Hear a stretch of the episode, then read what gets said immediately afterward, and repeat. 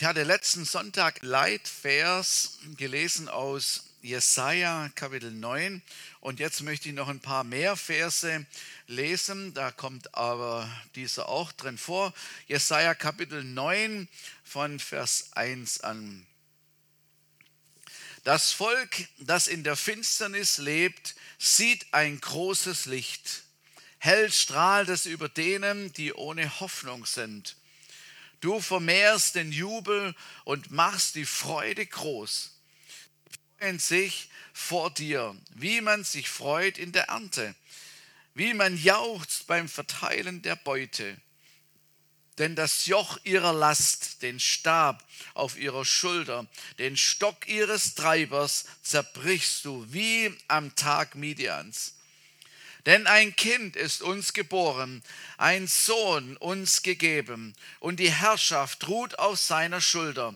Man nennt seinen Namen wunderbarer Ratgeber, starker Gott, Vater der Ewigkeit, Fürst des Friedens. Groß ist die Herrschaft und der Friede wird kein Ende haben auf dem Thron Davids und über seinem Königreich es zu festigen und zu stützen durch Recht und Gerechtigkeit von nun an bis in Ewigkeit. Der Eifer des Herrn, der Herr Scharen, wird dies tun eine gewaltige Prophetie im, äh, von, von Jesaja. Und wir haben letzten Sonntag schon etwas darüber gehört, dass die Welt in der Finsternis lebt und das geschehen ist eben durch das, dass die Sünde in das Leben gekommen ist, in die Welt gekommen ist und unter die Menschen und dass Menschen sich abgekehrt haben von dem, von dem wahren, von dem lebendigen Gott. Und somit kam diese Finsternis über die Welt und auch äh, über die Menschen. Und Jesaja macht circa 700 Jahre bevor Christus geboren wurde, eine gewaltige Aussage, diese gewaltige Aussage über ein Kind, das noch nicht, noch lange nicht geboren ist. Und es geht um Jesus Christus. Er ist zwar noch nicht auf der Erde, geboren, aber längst existiert er. Jesus existierte natürlich, bevor er äh, in Bethlehem geboren worden ist. Und im Himmel, seine Mission im Himmel war schon bekannt. Das ist mir jetzt erst wieder aufgefallen, dass es längst bekannt war. Hunderte von Jahren, das ist ja für Gott sowieso die Zeitrechnung eine andere wie für uns, aber es ist schon lang bekannt gewesen, dass Jesus Christus diese Mission erfüllen würde. Und Jesaja, er bekommt einen prophetischen Einblick, wie wenn er hineinschauen kann in, die, in, in den Heilsplan, den Gott vorbereitet hat. Ein Volk im Dunkeln. Das Volk Israel ist natürlich zunächst gemeint, das Volk Israel, das sich von Gott distanziert hatte, gottlos lebte und andere Götter hatte immer wieder und es sehr schwierig war. Ein Volk, das aber auch diese Prophetie kannte, ein Volk, das auf einen Erlöser wartete, einen Messias, der kommen sollte, irgendwann kommen sollte und sich den herbeisehnte. Und da heißt es in dieser Prophetie, da plötzlich wird ein großes Licht leuchten über ihnen. Und in Lukas Kapitel 2, Vers 8 heißt es, und es waren Hirten in derselben Gegend auf freiem Feld, blieben des Nachts, Wache hielten über ihre Herde. Und ein Engel des Herrn trat zu ihnen und die Herrlichkeit des Herrn umleuchtete sie und sie fürchteten sich mit großer Furcht. Dieses Licht, das der Jesaja angekündigt hat, war also hier schon mal wieder gespiegelt in einem hellen Licht der Herrlichkeit und er hat es dem einfachen Volk als erstes offenbart. Das finde ich gewaltig. Diese Hirten, die nicht unbedingt großes äh, Ansehen genossen in, ihrer Berufs, äh, in ihrem Beruf und überhaupt als Menschen, ihnen offenbart sich der Herr und sie werden als sehen als erstes dieses helle Licht und die Engel, wie sie das ankündigen. Und es war ja auch nur eine Ankündigung zunächst. Text. Und kurz darauf durften sie als erstes den Retter in der Krippe sehen. Dann sagt der Jesaja weiter, der Jubel wird groß sein. Und die Engel sagten, ich verkündige euch große Freude. Es ist eigentlich genauso eingetreten, wie es vorausgesagt worden ist. Und zwar wird es noch beschrieben in der Prophetie, wie diese Freude nun ist. Freude wie bei der Ernte.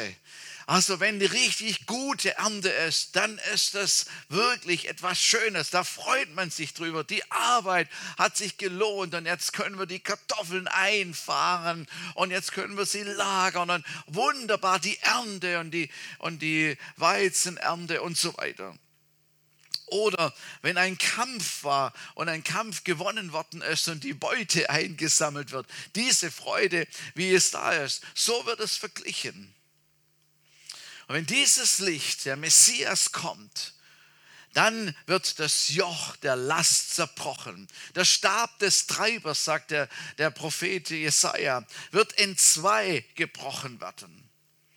Und wir wissen, wer dieser Treiber ist. Dieser Treiber ist der Feind, es ist der Satan, es ist der Teufel, der hetzt und jagt, beleidigt, gefangen hält, uns belügt und all sein, sein, sein, Un, also sein Wesen treibt hier. Und dieser Stab, dieser Treiber, der Stab des Treibers wird zerbrochen werden, sagt hier der Jesaja voraus. Und Jesus hat es getan. Jesus hat es getan. Er hat ähm, ähm, ähm, den Teufel am Kreuz besiegt, hundertprozentig. Der Schlange den Kopf zertreten, so wie wir es im Wort Gottes lesen. Und wenn Menschen lange in der Finsternis gelebt haben, wenn Menschen lange äh, ohne Gott gelebt haben und dann irgendwann zu Jesus kommen, was wir jetzt in letzter Zeit immer wieder erleben konnten, dann ist die Freude groß, weil jetzt ein Licht hineinleuchtet in das, was vorher Finsternis war. Etwas Wunderbares geschehen ist, Freiheit, los von der Schuld zu kommen und zu erleben, wie der Stecken des Treibers zerbrochen worden ist. Das ist echter Hammer. Und das ist das Beste, was wir überhaupt erleben können. Halleluja. Und dann macht er weiter, Vers 5, ein Kind ist uns geboren, ein Sohn ist uns gegeben und die Herrschaft ruht auf seiner Schulter. Schaut, das ist mehr als eine, eine Geburtsanzeige. Das ist mehr wie eine Ankündigung, ein Kind ist irgendwo geboren. Sondern es ist eine, eine Ankündigung wie bei einem Königsritual wo der königliche Herold durch die Lande zieht und überall sagt, dass der bisherige Prinz nun den Thron besteigen wird oder bestiegen hat. Eine Königsankündigung. Das würde bedeuten, nicht nur, äh, nicht nur eine Vorankündigung eines neuen Lebens, einer Geburt, sondern eine Königsproklamation. Ein König ist uns gegeben. Halleluja. Jesus, er ist der König. Der Prophet spricht in der Gegenwart. Das ist ganz interessant. Er spricht in der Gegenwart, als würde er wirklich da drin sich befinden und hineinschauen können in die zukünftige Zeit. Ein König ist uns geboren. Das war 700 Jahre später. Aber er kann es sehen, wie wenn es gerade jetzt passieren würde. Jesaja spricht nicht von einem König, der Israel von seinen Feinden befreien würde. Und das war ja, was eigentlich bis heute noch irgendwie äh, äh ersehnt wird. Also man hat gedacht, äh, der Messias, er, er, er, er, er wird der König, der äh, befreit von den Römern und von anderen Feinden und sein Königreich da aufrichtet. Aber dass Jesus gekommen ist, ist weit mehr als das, ein König zu sein oder ein Land zu regieren. Weil Jesus, er würde kommen. Jesus würde kommen und er würde die Finsternis besiegen. Das ist mehr als wie ein König zu sein in einem Land. Und Jesus ist gekommen, um die Macht der Finsternis zu besiegen und zu überwinden und mit seinem Licht hineinzustrahlen. Halleluja. Das ist so gigantisch. Das ist so gigantisch. Also wenn wir jedes Jahr an Weihnachten uns an, an, bestimmte Tatsachen erinnern, dann denken wir, ja, das haben wir doch längst kapiert. Und letztes Jahr hatten wir, hatten wir das ja so unterschrieben, äh, überschrieben gehabt, Weihnachten neu erleben. Und man muss Weihnachten neu erleben, die Botschaft neu erleben, was hier gesagt worden ist. Halleluja. Jesus Christus, er hat die Macht der Finsternis besiegt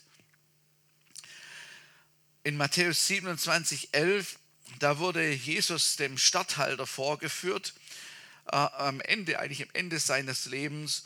Und, ähm, und der Statthalter fragte ihn und sprach, bist du der König der Juden? Und Jesus antwortete und sprach, du sagst es. Da bekennt er sich dazu und sagt, ja, ich bin der König der Juden. Er bekennt sich zu seinem Juden, äh, zu seinem Königtum. Wobei er andererseits auch wieder sagt, mein Reich ist nicht von dieser Erde. Um zu anzudeuten, dass es um viel mehr geht, um weit mehr geht, als um König von Israel zu sein. Wenn dann Satan endgültig am Ende der Zeit endgültig in dem Feuersee verbannt ist, dann ist nur noch das Königreich von Jesus da. Dann ist er alleiniger König, dann ist er nur und, und regiert in seinem Reich von all den Menschen, die bei ihm sind und die mit ihm sind. Und die Bibel sagt, dass alle Menschen sich vor ihm beugen werden, die Knie vor ihm beugen werden. Das wird so sein. Auch wenn es heute noch Menschen vielleicht sagen, das würde ich nie, ich, das werde ich niemals machen. Ich glaube nicht mal, dass es den gibt so werden, äh, werden sie ihre Knie beugen vor ihm.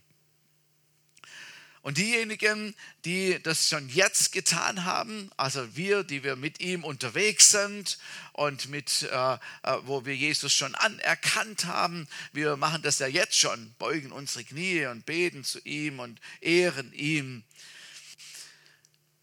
Aber andere, die das eben nicht getan haben oder bis zum Schluss nicht tun werden, werden einfach irgendwann erkennen, es ist der lebendige Gott. Ich, ja, da kann man nichts machen. Er ist einfach die Majestät.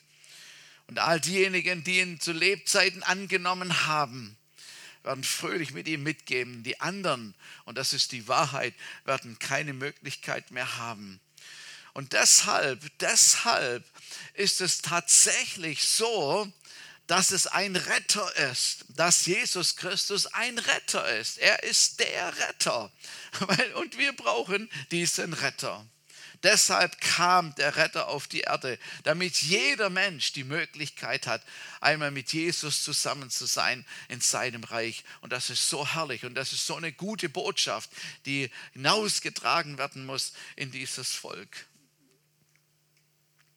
Wir haben einen mächtigen König. Und im 1. Petrus 3, 22, da heißt es, der ist zu Rechten Gottes, nachdem er in den Himmel gegangen ist, und Engel und Mächte und Kräfte sind ihm unterworfen. Das ist einfach die biblische Tatsache. Das ist so fantastisch. Auch die Weißen aus dem Morgenland haben mit diesem Licht zu tun gehabt, eine ganz andere Art und Weise, aber durch diesen Stern, den sie gesehen haben, der sie dann tatsächlich auch dahin gebracht hat, wo Jesus und Maria und Josef waren. Das war übrigens nicht im Stall, da kamen die nicht hin, das kam nämlich einige Zeit später, wo sie dann, wo sie dann doch diese Familie besucht haben und Jesus kennengelernt haben. Und dann stehen sie trotzdem vor, dann stehen sie vor diesem Kind, erwachsene Menschen, die äh, mit Lebenserfahrung, die angesehene Menschen stehen vor einem Kind und erkennen plötzlich, das ist der König. Also in den Bildern, da wird ja immer so ein Heiligenschein da um Jesus darum gemacht und so. Glaube nicht, dass, dass sie das gesehen haben. Aber etwas haben sie gemerkt und gespürt. Das ist der König. Und sie beugen ihre Knie und beten ihn an und sagen, das ist der König. Was Jesaja in seiner Prophetie eben auch erwähnt hat, habe ich es vorher gelesen, ist, dass unser König Jesus Christus mehrere Namen hat. Und diese Namen sind ja nicht nur einfach wie Otto oder so, wo keine Ahnung, was das bedeutet, ähm, ähm, sondern, sondern es hat Bedeutung. Man hat Namen gewählt, weil sie eine bestimmte Bedeutung hatten. Und Jesus und auch der Vater im Himmel haben Namen, die, die den Charakter widerspiegeln oder das, was er tut, was ihm wichtig ist, wie er ist. Denn ein Kind ist uns geboren, ein Sohn uns gegeben. Und die Herrschaft ruht auf seiner Schulter. Und man nennt seinen Namen wunderbarer Ratgeber, starker Gott, Vater der Ewigkeit, Fürst des Friedens. Ganz schön geballte Ladung. Also zuerst wunderbarer Ratgeber. Die Definition von Rat ist wirkliche oder angebliche Hilfe, die einem Menschen seine Entscheidungen erleichtern sollen. Und schon in den Sprüche steht, wer weise ist, der hört zu und bessert sich. Wer verständig ist, der lässt sich raten. Es ist gut, sich raten zu lassen. Es ist gut, einen Ratgeber zu haben. Es ist gut, Rat zu hören und Rat zu befolgen. Und ich denke nur, stolze und überhebliche Menschen hören auf keinen Rat, sind resistent sozusagen. Und nochmal Sprüche, in Sprüche 12, Vers 8 sagt Salomo, eines weisen Mannes Rat wird gelobt, aber die da tückisch sind, werden verachtet. Und schon zeigt uns die Bibel wieder auf, dass es unterschiedliche Ratgeber gibt gute Ratgeber und welche, die nicht so gut sind. So steht in den Psalmen, wandelt nicht im Rat der Gottlosen. So, da wird schon kategorisiert und seid vorsichtig, von wo ihr euch beraten lasst.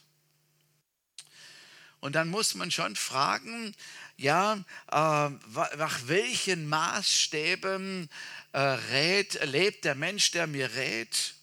handelt der Ratgeber auch sonst in seinem Leben okay und korrekt? Ist sein Leben gut? Wie sind seine eigenen Erfahrungen? Wie ist sein Leben? Ich meine, wenn jemand nicht mit Geld umgehen kann und er würde dann als Vermögensberater oder als Schuldenberater unterwegs sein, dann glaube ich, müsste der vielleicht erst seine Hausaufgaben machen oder vielleicht selber diesen Rat erstmal in Empfang nehmen zu können. Versteht, was ich meine? Also die Bibel zeigt uns, Ratgeber sind gut und wichtig, wohl dem der Ratgeber hat. Aber andererseits zeigt er uns auch auf, dass wir durchaus überprüfen sollen und schauen sollen, wer uns rät. Und viele Menschen wurden enttäuscht schon, haben Geld verloren, weil sie falsche Ratgeber hatten. Vielleicht sind wir selber schon reingefallen und haben Ratgebern äh, gefolgt, sind gefolgt und dann war es dann doch nichts. Aber Jesus, von dem hier die Rede ist, Jesus, er ist der beste Ratgeber. Er ist der beste. Wir, wir erhoffen uns ja von einem Ratgeber, dass der den Überblick hat, dass der es blickt, dass der mehr sieht als wir selber, oder? Sonst bräuchten wir ja keinen Rat. Und Jesus ist der beste Ratgeber. Wunderbarer Ratgeber steht, im, steht im, im, Propheten. Weil er meint es gut mit dir und mir. Er meint es gut. Er will das Allerbeste. Und er hat tatsächlich den Überblick. Und er kann in die Zukunft schauen und kann Dinge beurteilen. Und er hat alle Weisheit und er weiß sicher, was richtig ist oder was nicht richtig ist. Und seinen Rat können wir einmal aus dem Wort Gottes nehmen.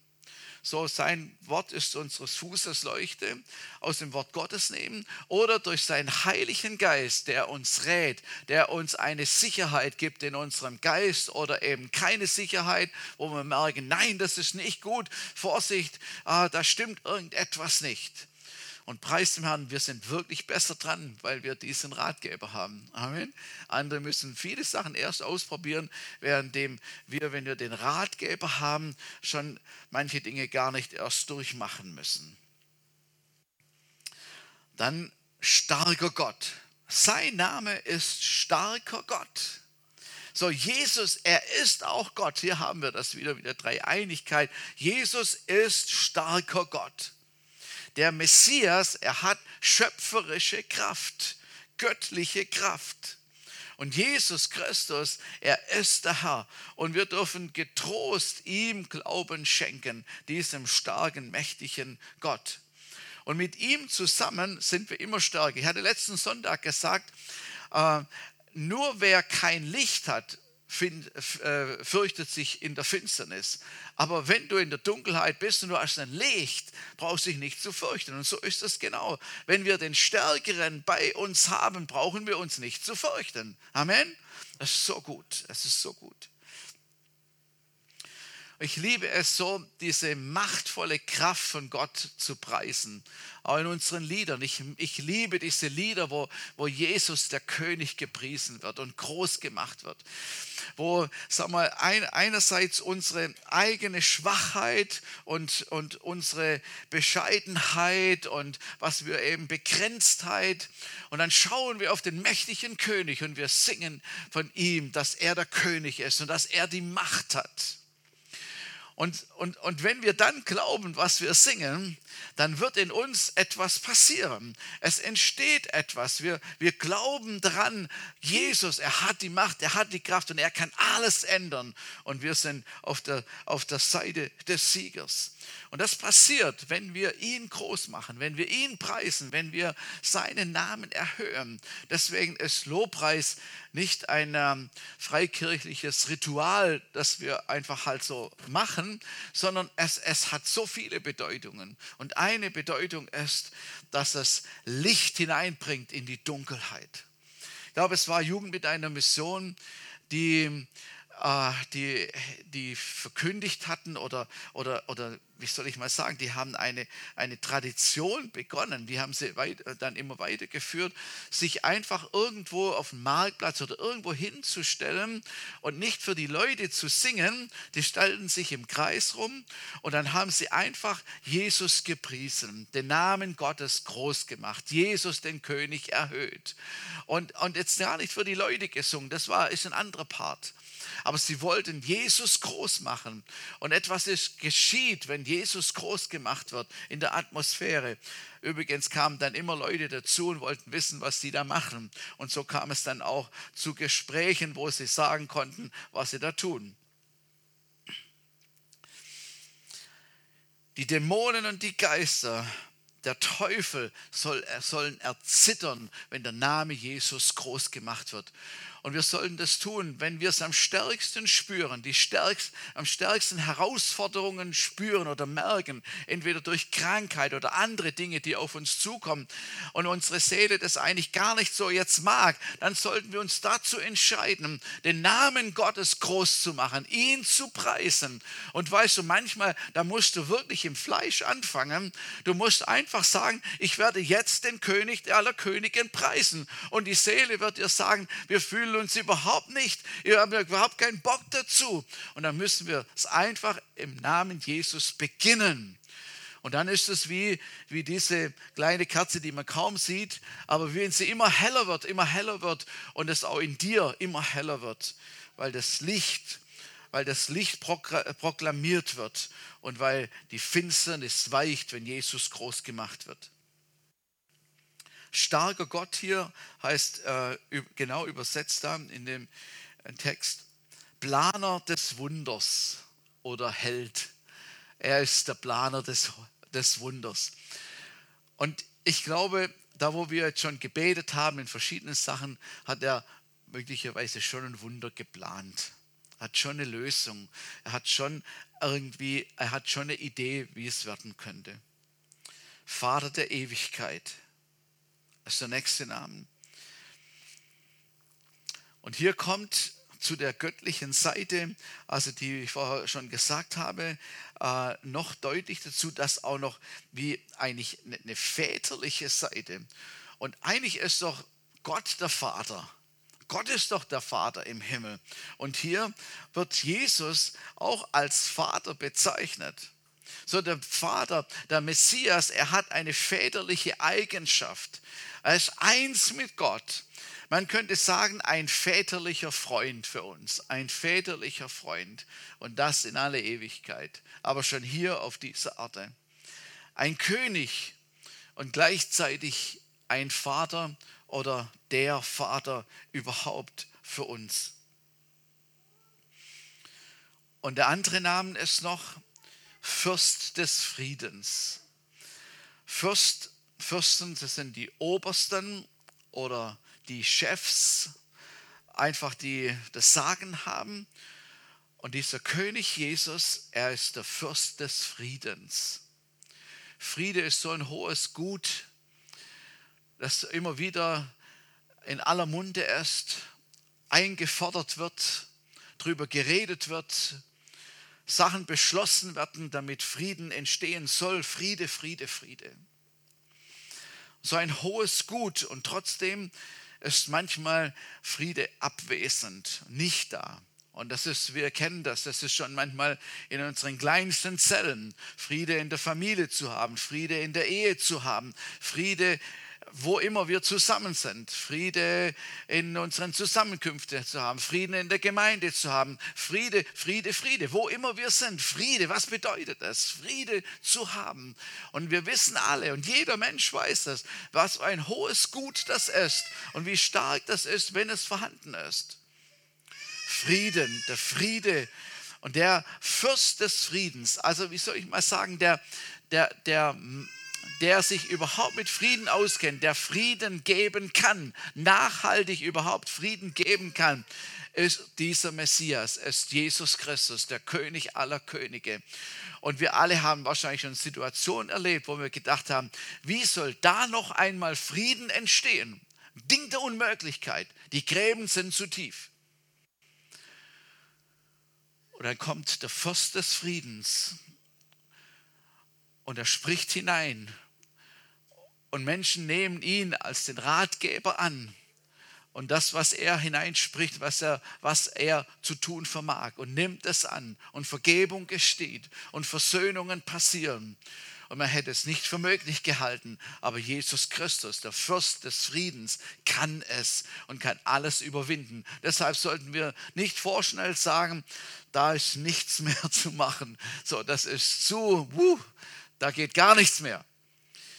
Der Friedefürst, der Friedefürst kann das Blatt wenden, wenn Menschen sich mit ihm zusammentun und wenn sie mit ihm gemeinsam das, diesen Prozess eingehen, vergebungsbereit sind, versöhnungsbereit sind und dann gibt es wirklichen Frieden.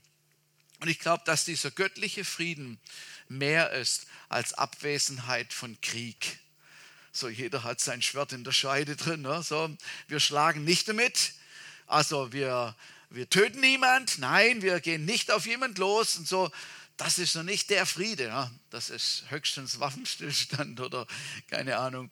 Aber Friede hat etwas mit Liebe zu tun. Ich mag auch solche Filme irgendwie. Also wenn, also wenn, wenn Versöhnung, ich, ich, mag die irgendwie, so die Filme, das ist so berührend, wenn Leute vorher so verstritten waren oder es solche Klüfte gegeben hat und dann, ah, da gibt es auch gute christliche Filme. Auch das Fireproof, wo ich denke, Fireproof, wo, wo in, in einer Ehe, wo es wirklich Krieg war. Und, und man gedacht hat, also wenn man den, den sieht am Anfang, denkt man, da ist Schopfen und Malz verlost, da passiert gar nichts mehr. In dem Film muss es so passieren. Ne?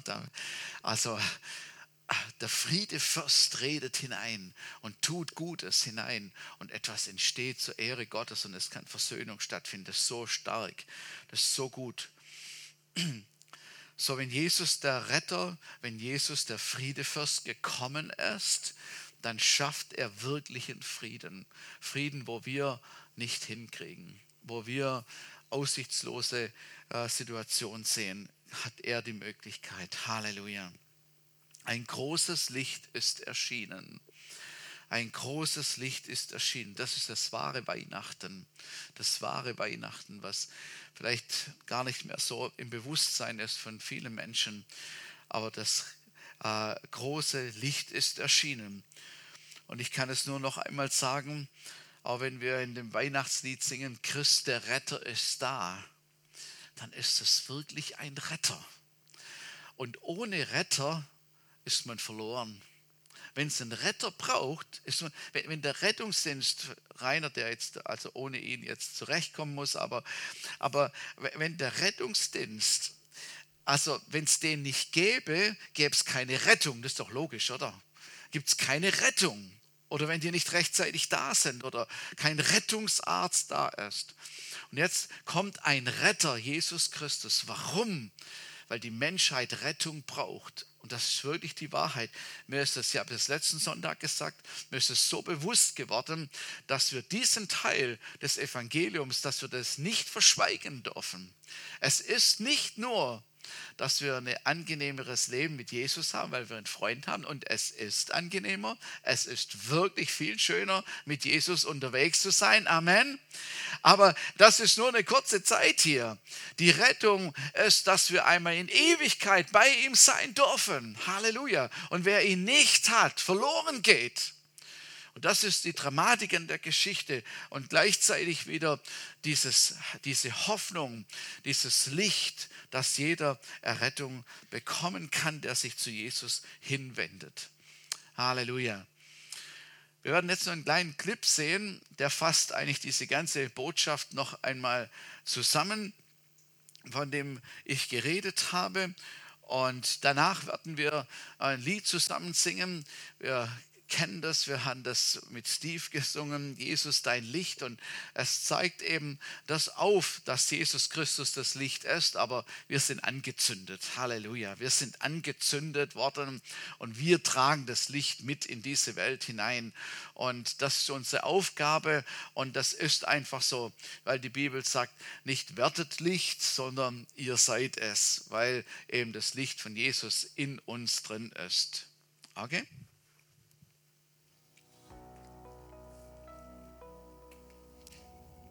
Einst schuf Gott die Welt, und er sagte, dass sie ihm gefällt. Allem voran das Licht, Dunkelheit muss weichen, weil er spricht. Er kreierte Tiere, Pflanzen, Wasser und Land, alles unter seiner Hand. Zum Schluss hieß es, lass uns Menschen machen, dass sie über das Geschaffene wachen. Als Mann und Frau gingen sie durch den Garten. Sie brauchten nicht auf Gott zu warten, denn er war bei ihnen alle Zeit. In ihren Herzen war keine Spur von Dunkelheit. Doch der Mensch dürfte sich entscheiden, die Dunkelheit oder das Licht zu meiden. Man könnte denken, hätte er doch gleich das Licht erwählt. Er hätte von vornherein gehabt, was wirklich zählt. Doch hatte Gott einen anderen Plan und hat hier keine Zeit vertan.